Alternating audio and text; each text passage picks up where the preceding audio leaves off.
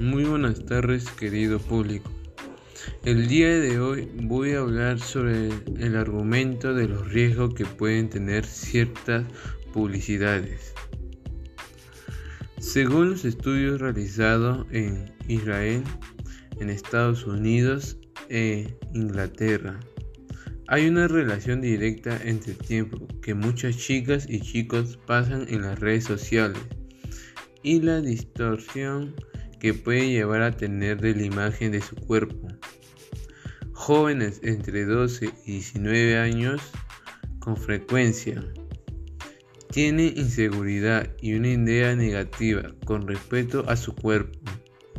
Por eso, cuando comienza a pasar muchas horas en las redes sociales buscando aprobación de los demás, los me gusta se obsesionan con el hecho de parecer a las y los modelos que ellos ven como perfectos.